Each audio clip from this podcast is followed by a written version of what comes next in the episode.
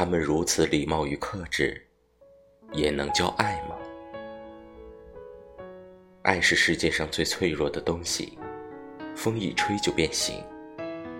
当婚姻基础是爱时，爱不在，关系就结束。而我们的基础是延续，生命的延续，认识的延续，感觉的延续，历久弥新。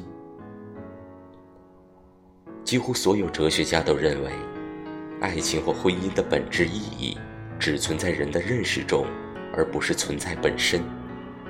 所以，哲学家会认为爱情不过是大自然的骗局，因为转眼即逝的感官刺激。诱惑了人的一生，但最终发现，爱是世界上最脆弱之物。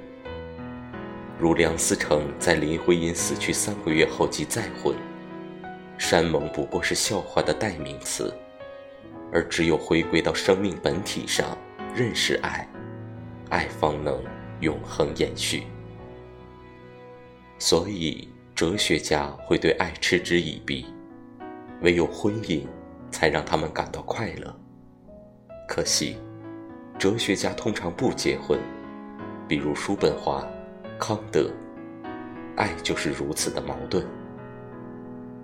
有些人的内心究竟藏了多少对爱的恐惧，才能如此决绝，抗拒爱的美好？